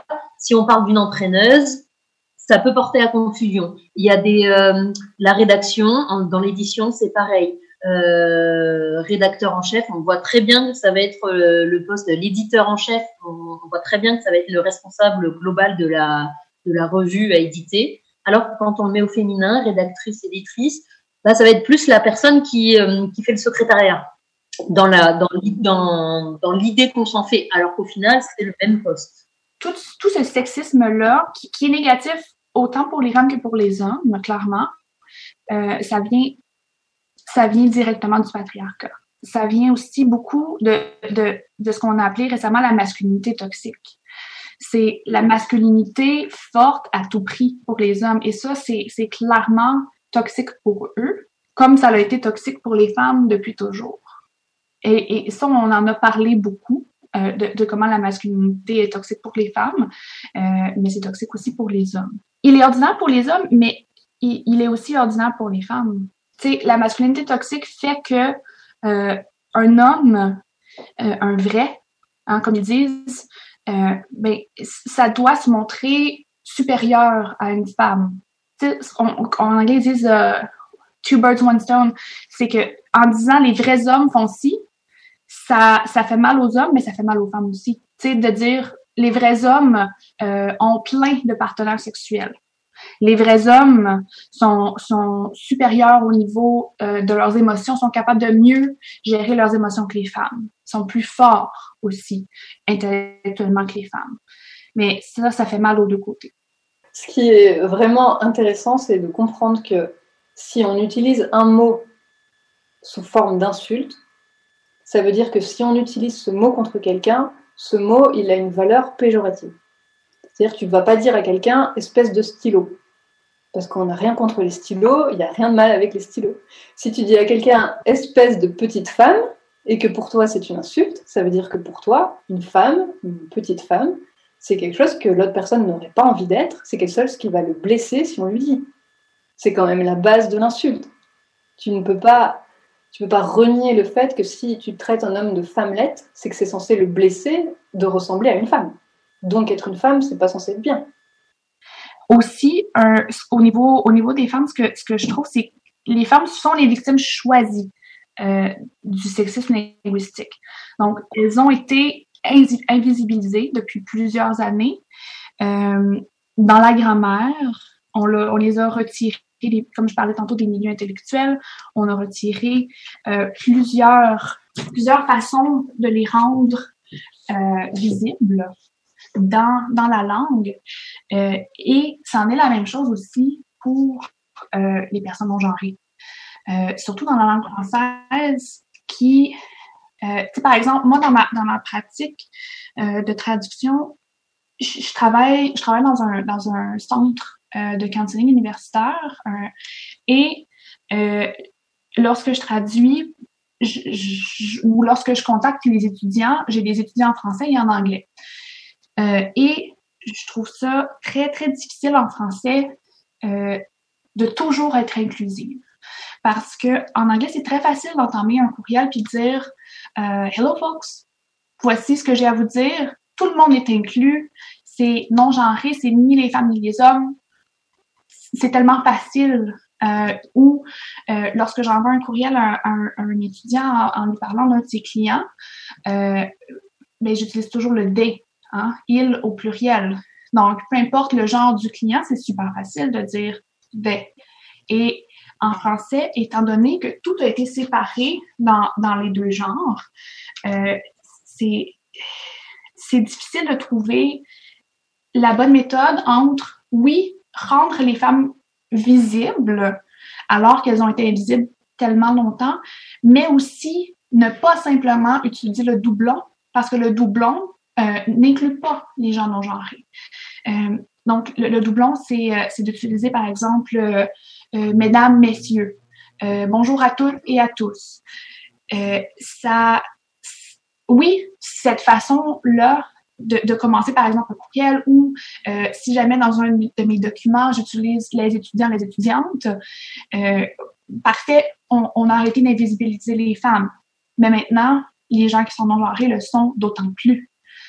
Euh, c'est sûr, je vois qu'il y a beaucoup de nouvelles méthodes, par exemple les points médians, l'utilisation de, de néologismes, les nouveaux pronoms par exemple, comme le IEL, qui sont très intéressants les linguistes qui, qui, qui gardent un peu, euh, qui protègent, si on veut, selon eux, les balises de la langue, n'acceptent pas encore ces, ces choses-là. Donc, il faut, il, ça prend beaucoup de temps avant qu'un néologisme soit accepté euh, et qu'il soit, par exemple, inscrit dans les dictionnaires euh, ou qu'il soit euh, reconnu par un... Ici, au, au Québec, on a l'Office québécois de la langue française qui, qui, Il y a beaucoup de linguistes là-bas. Et au, au niveau de la, de la reféminisation, ça a été assez rapide, je dirais, pour, pour par exemple, la, la reféminisation des titres on, a commencé ça dans les années 70 au Québec. Euh, alors que l'Académie française a émis ses, ses premiers commentaires sur la reféminisation en 2019. Après cette intervention, nous souhaiterions vous parler d'un compte Instagram Bye Bye Bannery, qui est une collective, une expérimentation pédagogique de création typographique variable et inclusive. En effet, nous sommes à la recherche de nouveaux termes pour inclure tout le monde, et ce compte est une véritable source d'inspiration dans ce sens. Bye Bye Bannery sur Instagram, nous vous recommandons grandement d'y jeter un coup d'œil. Mais tout, n'importe quel terme, quand tu, quand tu commences à creuser l'étymologie d'un terme et tu te rends compte ce que ça veut dire, tu réalises en fait l'idée de départ, c'est toujours de ramener à quelque chose d'inférieur. Et donc tu te rends compte que ce que la société pense inférieur, c'est les femmes, les minorités euh, de genre, les minorités euh, sexuelles et les, minorités, et les, animaux. Mais il ne faut pas s'en surprendre parce que qui, qui a procédé à l'invisibilisation des femmes dans la langue française? C'est l'Académie française. Et euh, une, chose qui est encore plus intéressante, c'est que l'Académie française, ne, les, les académiciens ne sont pas des linguistes. Ce sont pas des traducteurs, ce sont pas des, des, gens qui ont, qui ont étudié en linguistique. Euh, souvent, c'est des, des gens qui ont travaillé en éducation ou des gens qui ont travaillé, par exemple, comme, comme écrivains. Euh, qui sont-ils pour régir la langue française? Eux, ils se, ils se disent, en fond, les propriétaires de la langue française pour toute la francophonie, mais ils sont pas la réalité. Alors que la première chose que j'ai appris dans mes études en linguistique, c'est que l'usage fait la langue. L'usage que les humains font, que la société fait de la langue, c'est ça en réalité qui est censé euh, jouer sur, sur les règles. Donc, pourquoi pas passer à des règles de euh, d'accord de proximité? Pourquoi pas utiliser les nouveaux pronoms, utiliser les, les nouveaux euh, les nouveaux substantifs?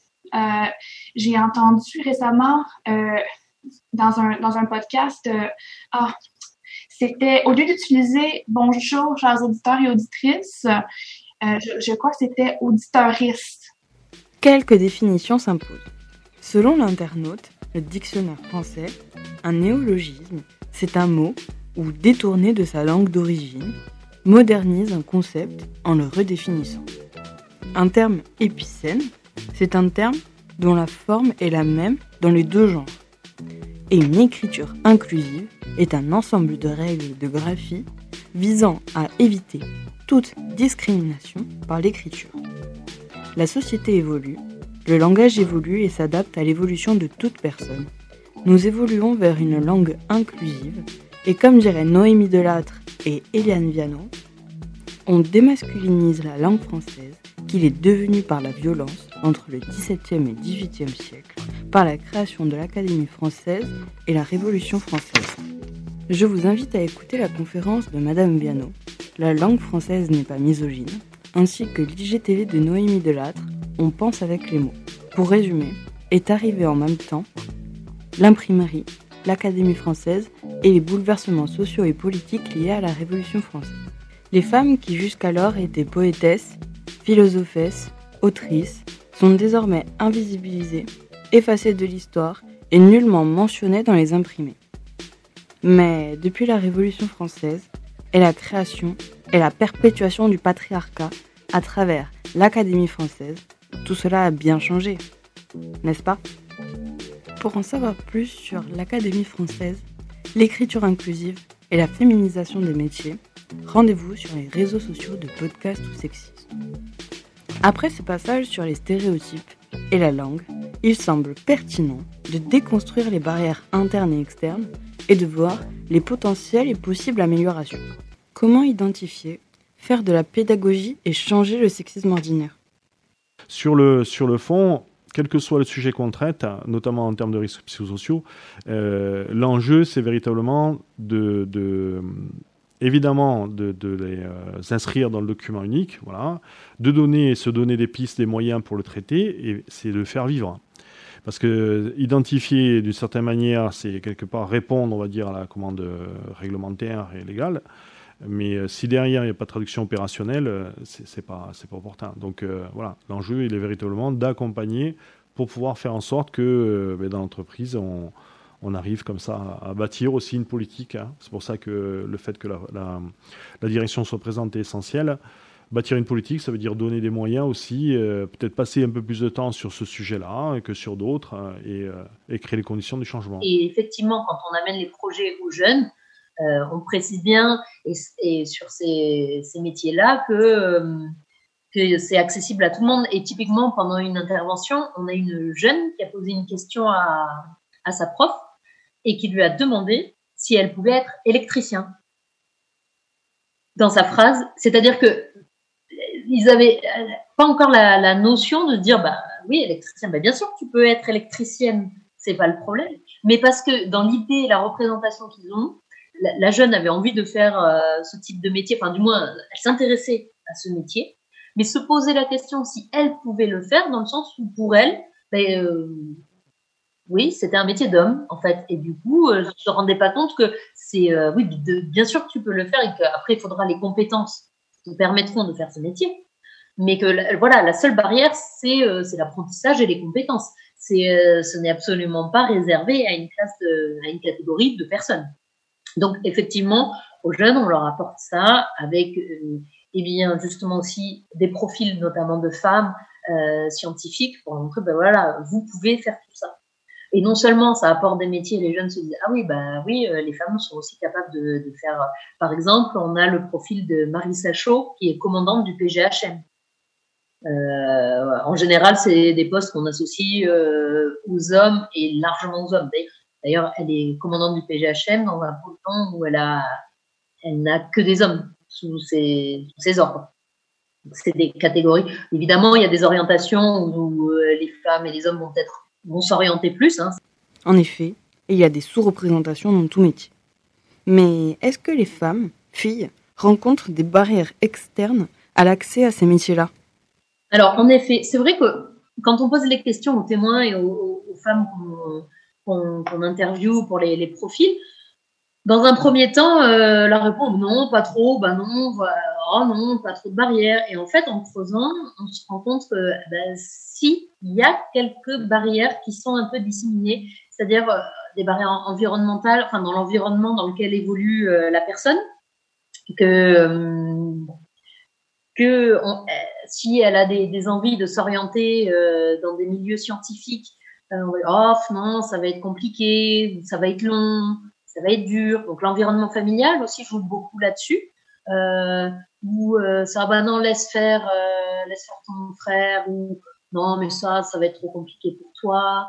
Ou, euh, ou pour les garçons, c'est pareil, c'est-à-dire, oh, non, mais tu vas pas faire ça, c'est euh, c'est trop facile, ou c'est c'est trop délicat pour toi, tu peux pas faire ce type de métier. Et ensuite, pendant dans, les, dans, globalement, dans l'environnement global, donc il y a l'environnement familial qui joue énormément, de par les idées reçues et les stéréotypes des, euh, des membres de la famille hein, et de, de l'environnement direct. Et ensuite aussi tout ce qui est environnement extérieur.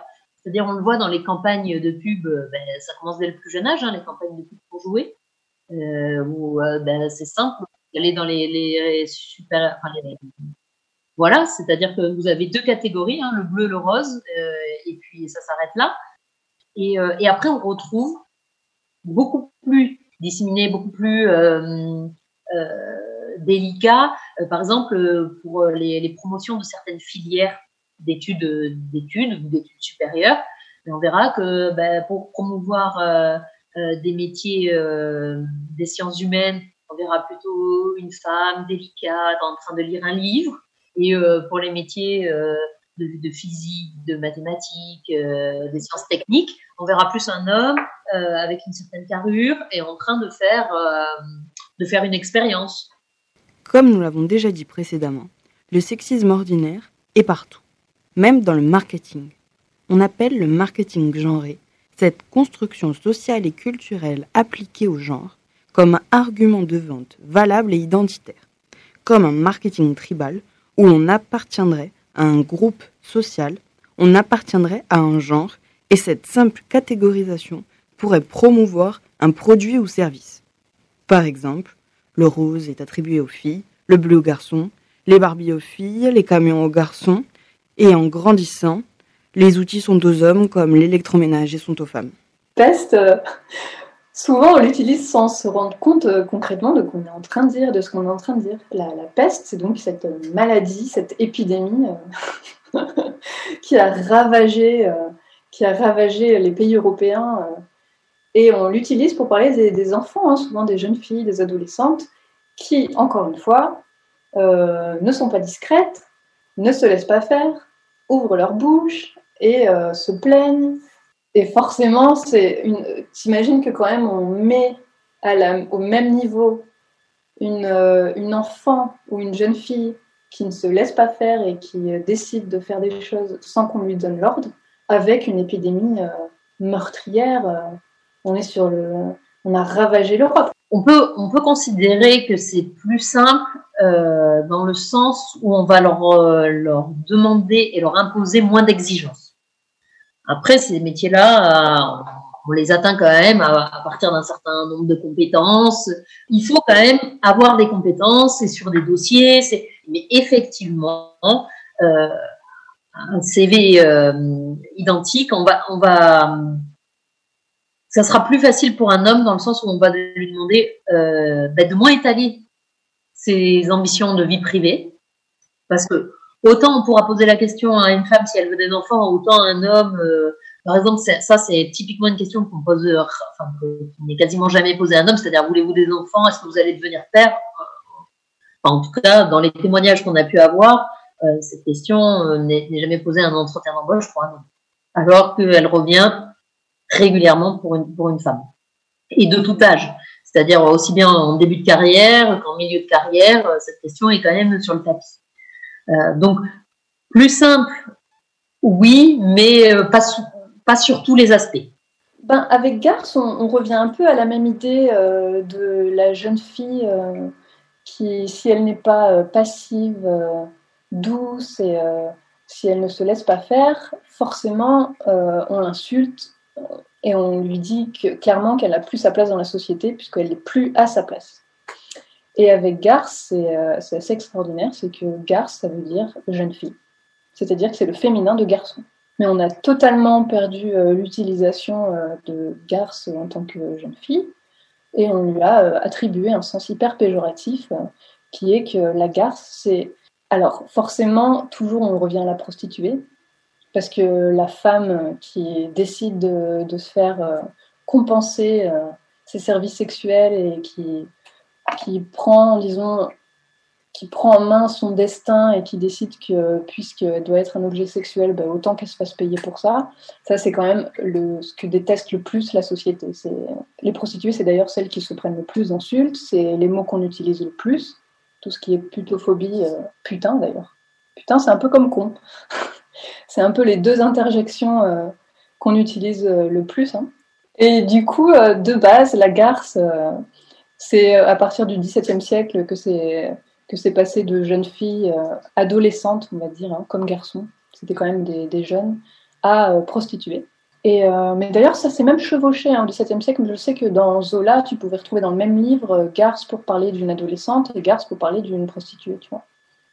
Et puis finalement, avec le temps, on a perdu totalement l'idée de, jeune fille tout à fait basique et on, a gardé le sens de prostituée et après, vers le XXe siècle, un début du XXe siècle, c'est devenu euh, la gare, c'est devenu euh, celle qui qui se tait pas, celle qui a une liberté euh, sexuelle assumée. C'est celle qui, la gare, c'est aussi souvent celle qui blesse l'homme, mais qui s'en excuse pas. Celle qui fait un peu des coups fourrés, des coups par derrière. On me dit ah la garce. c'est celle en fait qui a des comportements que qu'on pourrait même limite apprécier chez mesquin et des, choses qu'on pourrait apprécier chez les hommes mais qui euh, chez une femme euh, portent à l'insulte. C'est-à-dire quelqu'un qui s'assume, quelqu'un qui ose, quelqu'un qui, qui, est libre. D'ailleurs, garce, le pendant de garce, il n'existe pas pour les garçons. Hein. Le masculin de garce, l'idée qu'un homme il est libéré sexuellement, euh, on a quoi? On a playboy, c'est pas des insultes quoi. coureur de jupons. D'ailleurs, l'idée, il y a une grosse culture du viol hein, derrière le couvreur du jupon. Parce que la femme s'enfuit s'il lui court après. Et d'ailleurs, c'est ce qu'on appelle la, partie pour le tout, c'est-à-dire que la femme, c'est un jupon. Donc, l'idée, c'est quand même ce qu'il y a sous le jupon. On est en pleine culture du viol. C'est je poursuis un sexe. Pour un homme qui aurait envie de, de se lancer euh, dans, des, euh, dans certains métiers, par exemple un homme qui veut euh, faire de la garde d'enfants, eh bien, c'est pour lui, ça, peut être très compliqué d'avoir des parents qui lui fassent confiance. C'est-à-dire que vous confierez, enfin, c'est des généralités. Après, bien sûr, attention, hein, c'est pas tout règle. Euh, la plupart des gens confieront beaucoup plus facilement leur enfant à une femme qu'à un homme. Et pourtant, le risque est exactement le même. C'est-à-dire que vous confiez votre enfant. Mais c'est complètement inconscient. Et donc, voilà, ben, typiquement, il faut pas s'arrêter à, la peur des autres, euh, aux freins que les autres se mettent eux-mêmes, à leurs propres barrières. Il faut se dire, bon, ben voilà, mais moi, je veux faire ça. En effet, ben, je vais rencontrer des difficultés, peut-être plus qu'une autre personne, hein. euh, mais euh, il faut pas lâcher, il faut pas se résigner. Il y a beaucoup d'insultes euh, d'animaux qui sont aussi féminisées. Hein. Par exemple, mauviette. Mauviette, qu'on caractérise plus les hommes peut-être avec ce terme-là. Mauviette, ça vient de Mauvie, c'était un animal, enfin c'est toujours un oiseau marin. Et du coup, la mauviette, quand on rajoute E de TE, le suffixe et, c'est une façon de féminiser, bien sûr, et c'est aussi une façon d'inférioriser. C'est le suffixe et, c'est la petitesse, c'est plus petit, c'est comme la fillette. Caractéro, ouais, quand on caractérise un humain comme un animal, c'est parce qu'on a bien sûr, avec euh, notre société spéciste, l'idée que déjà l'humain, ce n'est pas un animal, c'est une autre catégorie. Et, euh, du coup, euh, ben, c'est infériorisé. Les insultes qu'on attache souvent aux hommes, et souvent aussi quand même aux homosexuels en soi, c'est l'idée qu'on manque de courage, qu'on manque de force, qu'on manque d'allant dans la vie, on n'a pas les bons arguments, on n'a pas la, n'a pas la place de l'homme viril, et la virilité, c'est forcément la puissance, la force, et la capacité de prendre la place. Euh, c'est le va-t-en-guerre, c'est l'empereur, c'est le soldat, quoi. Celui qui n'a pas d'émotion, celui qui a peur de rien. D'ailleurs, mauviette, c'est comme. Euh, en fait, ça veut dire poule mouillée. Hein. On aime bien choisir des, quand même des animaux féminins. Mauvi, comme c'est un, un, animal qui est au, masculin, c'est le mauvi. On le féminise, c'est la mauviette. Et la poule mouillée, pas le coq mouillé pour ça. En quoi la traduction féministe peut-elle aider les femmes dans le sexisme ordinaire? Au niveau de la traduction féministe, il y a plusieurs études qui ont été faites. Et je, dis études, mais je, parle surtout de, recherche, recherche universitaire entre autres, ou évaluation de traduction, révision de traduction aussi, surtout au niveau de la traduction littéraire. Je dirais, plusieurs personnages féminins euh, ont été traduits euh, par des hommes et euh, ont été mal traduits. Donc, les, personnages féminins soit perdent, perdent de, de, de leur caractère, ils vont, ils vont être des personnages plus simples, des personnages plus ancrés, par exemple, sur la sexualité. Euh, le dialogue de ces personnages-là va être euh, beaucoup moins intellectuel. Le choix des mots qui vont être utilisés soit pour décrire ces personnages ou qui vont être utilisés pour les faire parler euh, sera pas nécessairement euh, fidèle à l'original qui a été par exemple écrit par une femme. Aussi, euh, l'exemple, le plus connu, euh, c'est la traduction de textes féministes comme par exemple Le deuxième sexe de, Simone de Beauvoir. Euh, la première traduction avait été faite par un homme. le texte est beaucoup plus petit. Le, livre, en fait, est beaucoup plus petit beaucoup moins de pages que l'original parce que le traducteur a, décidé de couper plusieurs exemples, euh, a décidé de retirer certaines pièces de la théorie de Simone de Beauvoir. Euh, mais c'est la première qu'on présente lorsqu'on parle de traduction féministe, à quel point les idéologies féministes, les idées des femmes et les personnages de femmes euh, sont modifiés à travers la traduction. Donc, quelque chose est perdu.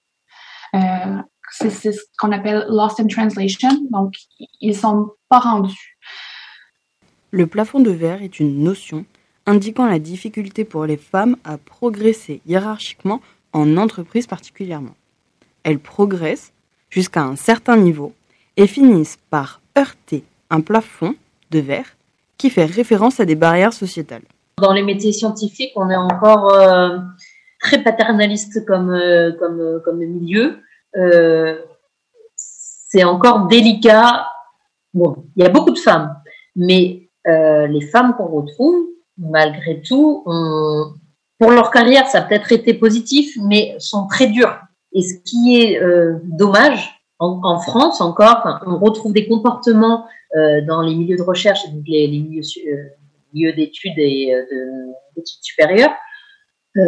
certaines femmes, de par le fait qu'elles ont eu, elles ont, elles ont vraiment travaillé dur et pour atteindre un certain niveau vont être beaucoup plus exigeantes et euh, beaucoup plus euh, dures envers les jeunes générations, euh, vont avoir la limite des comportements misogynes envers les, les, les, les nouvelles générations de, femmes qui arrivent, euh, vont favoriser euh, plutôt ben, à, CV identiques, vont favoriser plutôt des profils masculins.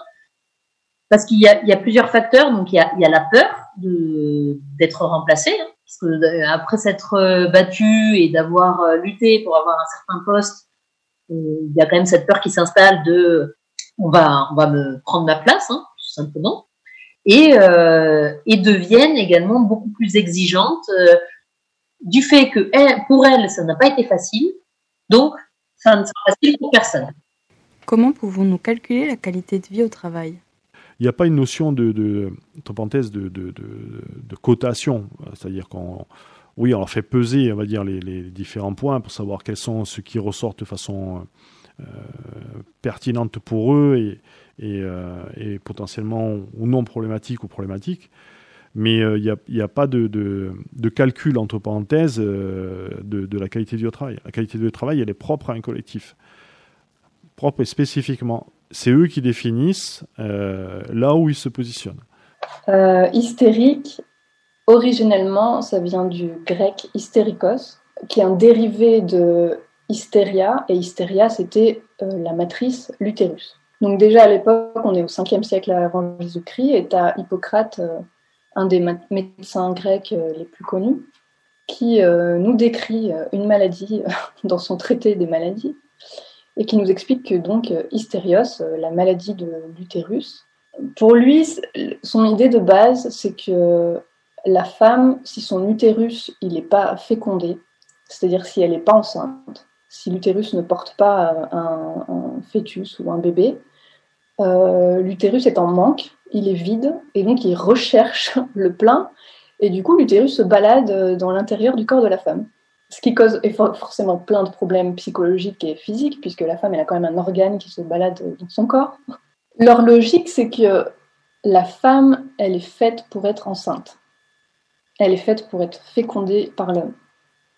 Si elle n'est pas fécondée, si elle n'est pas enceinte, si elle n'est pas en situation d'être euh, réceptrice de la graine de l'homme, elle n'a pas de, pas de sens, elle n'a pas de but, elle a pas de, elle est forcément en mauvaise santé. C'était l'idée de base. Et du coup, l'hystérie, c'était euh, donc euh, ton utérus pas fécondé qui se balade dans ton corps euh, et qui te crée des symptômes physiques et psychologiques graves. Et en fait, petit à petit, dans les, dans les siècles, jusqu'à 1980 quand même, hein, c'est le moment où on a arrêté, on a sorti le terme hystérie du dictionnaire médical. Et Freud? Lui, c'était psychanalytiquement l'idée que tu as eu un trauma sexuel et que du coup, tu, ta sexualité a été euh, traumatisée. Et tu recherches, pareil, une espèce de sérénité euh, soi-disant sexuelle, mais cette sérénité sexuelle, elle est forcément aussi par euh, le rapport sexuel avec un homme, le pénis, toujours. D'ailleurs, c'était une des techniques de soins de l'hystérie, c'était la masturbation. Mais pas la masturbation de la femme sur elle-même, la masturbation du médecin sur la femme. Parce que ça apaisait, ça apaisait son désir sexuel qui n'était euh, pas accompli. Oui, je pense qu'elles ont vécu des choses terribles, les femmes. Surtout que les symptômes de l'hystérie, il y en a eu, euh, les symptômes de l'hystérie, ils ont été tellement nombreux et tellement pluriels parce que comme c'est une maladie qui concrètement qui n'existe pas, on mettait un peu euh, tous les symptômes qu'on voulait en fonction de l'époque. C'était euh, les fièvres, les vertiges, mais aussi euh, être bavarde, ne pas pouvoir se taire, ne pas être d'accord, être dans la... Tout ce qui était femme un peu révolutionnaire pour l'époque, elle était hystérique. Mais on l'utilise toujours dans ce sens-là. D'ailleurs, les, personnes qui utilisent le terme hystérique aujourd'hui, elles l'utilisent dans ce sens-là. C'est des femmes qui ne se laissent pas faire, des femmes qui, qui laissent exprimer leurs émotions et qui sont souvent des émotions de colère et de, de réprimande. Et, elles ne peuvent qu'être malades. C'est pas possible qu'elles aient vraiment en elles un, une envie de se défendre. Non, c'est une maladie. Il y a une étude qui est pas mal, qui montre, euh, euh, qui a été réalisée, me semble, alors en 2016, euh, c'est on a demandé à des, des, jeunes filles, donc des collégiennes, de dessiner, de, de, reproduire une forme géométrique, un, dessin géométrique, en présentant l'exercice comme un exercice de mathématiques, de géométrie. Donc il fallait reproduire les formes. Et on a dans un autre groupe de jeunes du même âge, on a présenté l'exercice comme un exercice de dessin, d'art, de reproduire, c'était le même schéma, et de reproduire euh, donc le même, mais sous forme d'exercice de dessin. On a présenté l'exercice à des filles et à des garçons. Quand c'était euh, un exercice présenté comme un exercice artistique, les filles réussissaient tout aussi bien, alors que quand il était présenté comme forme, comme exercice de géométrie, là, euh, elles perdaient complètement leurs moyens et des collégiennes, c'est-à-dire des, jeunes qui, euh, avaient enfin, dans les douzaines d'années. Donc ces clichés sont, enfin, ces idées reçues, voilà, à partir du moment où c'est des maths, c'est, panique, ça panique. C'est, c'est, euh, alors ça vient, c'est global. À 12 ans, euh, vous savez pas encore euh, si, si vous allez être bon pour certaines filières ou pas. C'est, pas l'apprentissage, il est en, enfin, il est en, cours, quoi toutes les capacités sont là, sont, prêtes à être exploitées. Donc, euh, c'est vraiment des barrières euh, dès le plus jeune âge. Chez les garçons, on voit pas il n'y a pas de distinction de. Fiot, il est très proche de garce. C'est-à-dire que Fiot, c'est comme garce, ça veut dire petite fille. C'est-à-dire petite fille est devenue fillette. Fillette en Franche-Comté avec l'accent euh, de là-bas, c'est devenu fillotte. Et il y a une règle en linguistique plus les, voyelles et les consonnes sont difficiles à prononcer et plus elles ont tendance à disparaître dans le temps. Donc fillotte, on a vite enlevé les deux L et c'est devenu fiotte. Et euh, ben, la fiotte, c'est, on est dans la pleine masculinité toxique. C'est l'homme qui n'est pas viril, l'homme qui n'a pas de courage, l'homme qui n'a pas de force, l'homme qui est lâche, qui est peureux, qui assume pas son statut d'homme, qui est censé être celui qui porte le monde sur ses épaules et qui gère et qui, qui, euh, qui a la force euh, de mettre euh, des choses en marche.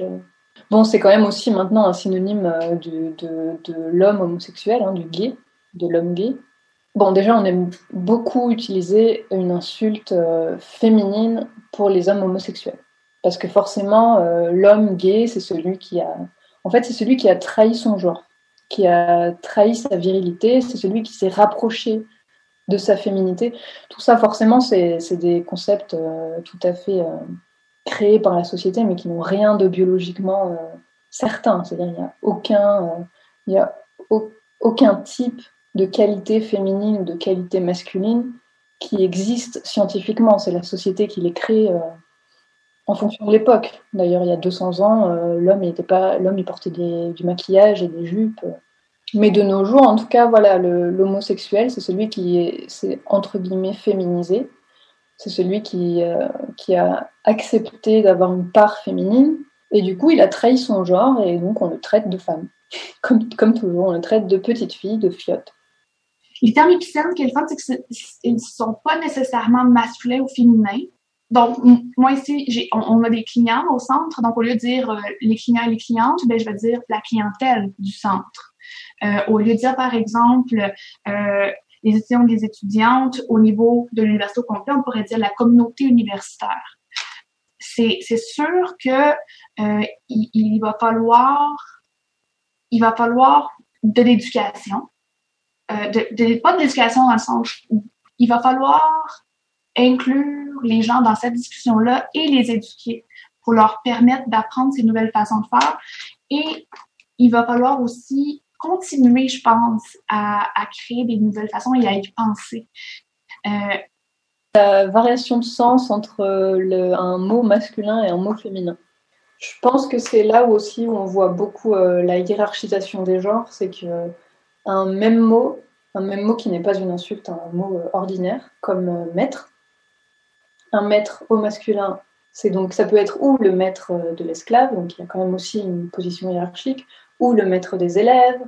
Bon, il y a une personne au-dessus, et ben, la maîtresse, Ok, ça peut être euh, la professeure des écoles, on, commence un peu à l'avoir euh, aujourd'hui ce sens un peu plus, mais c'est aussi bizarrement la maîtresse, c'est-à-dire la femme avec lequel le mari trompe sa femme.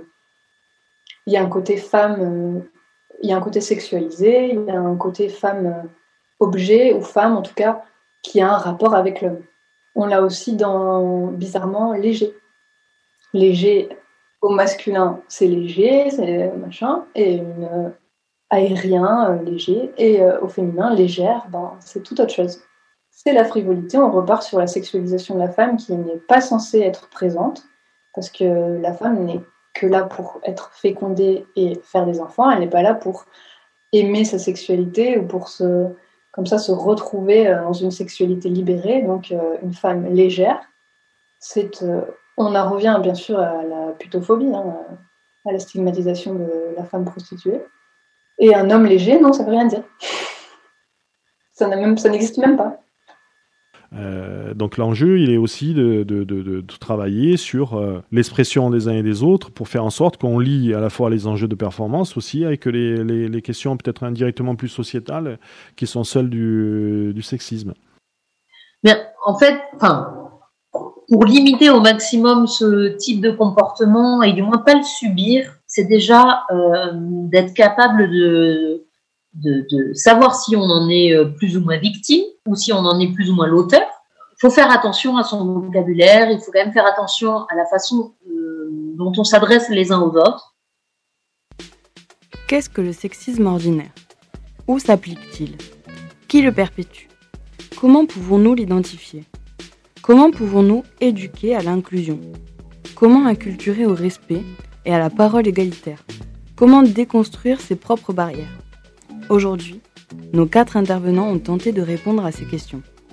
Mais le plus important, c'est que nous y répondions tous individuellement. Ces questions sociétales, vers une égalité et acceptation totale des différences, sont importantes dans la construction personnelle et collective. Alors nous rappelons que vous soyez cisgenre, transgenre, hétérosexuel, homosexuel, bisexuel, asexuel, pansexuel, queer, intersexuel, que vous soyez une femme, un homme, non-binaire. Les questions et arguments énoncés n'excluent ou ne discriminent en rien la personne que vous êtes. Nous traitons des sujets délicats qui sont encore très tabous et très polémiques. Nous souhaitons inclure tout le monde comprendre toutes les pensées et ne blesser personne. Nous sommes très ouverts à la parole, alors n'hésitez pas à nous envoyer des messages privés pour nous parler de votre ressenti. En espérant que les sujets et thèmes abordés sauront vous enrichir personnellement, nous vous donnons rendez-vous le 15 mars pour le prochain épisode et en attendant, restez connectés sur les réseaux sociaux de Podcast ou pour en savoir plus.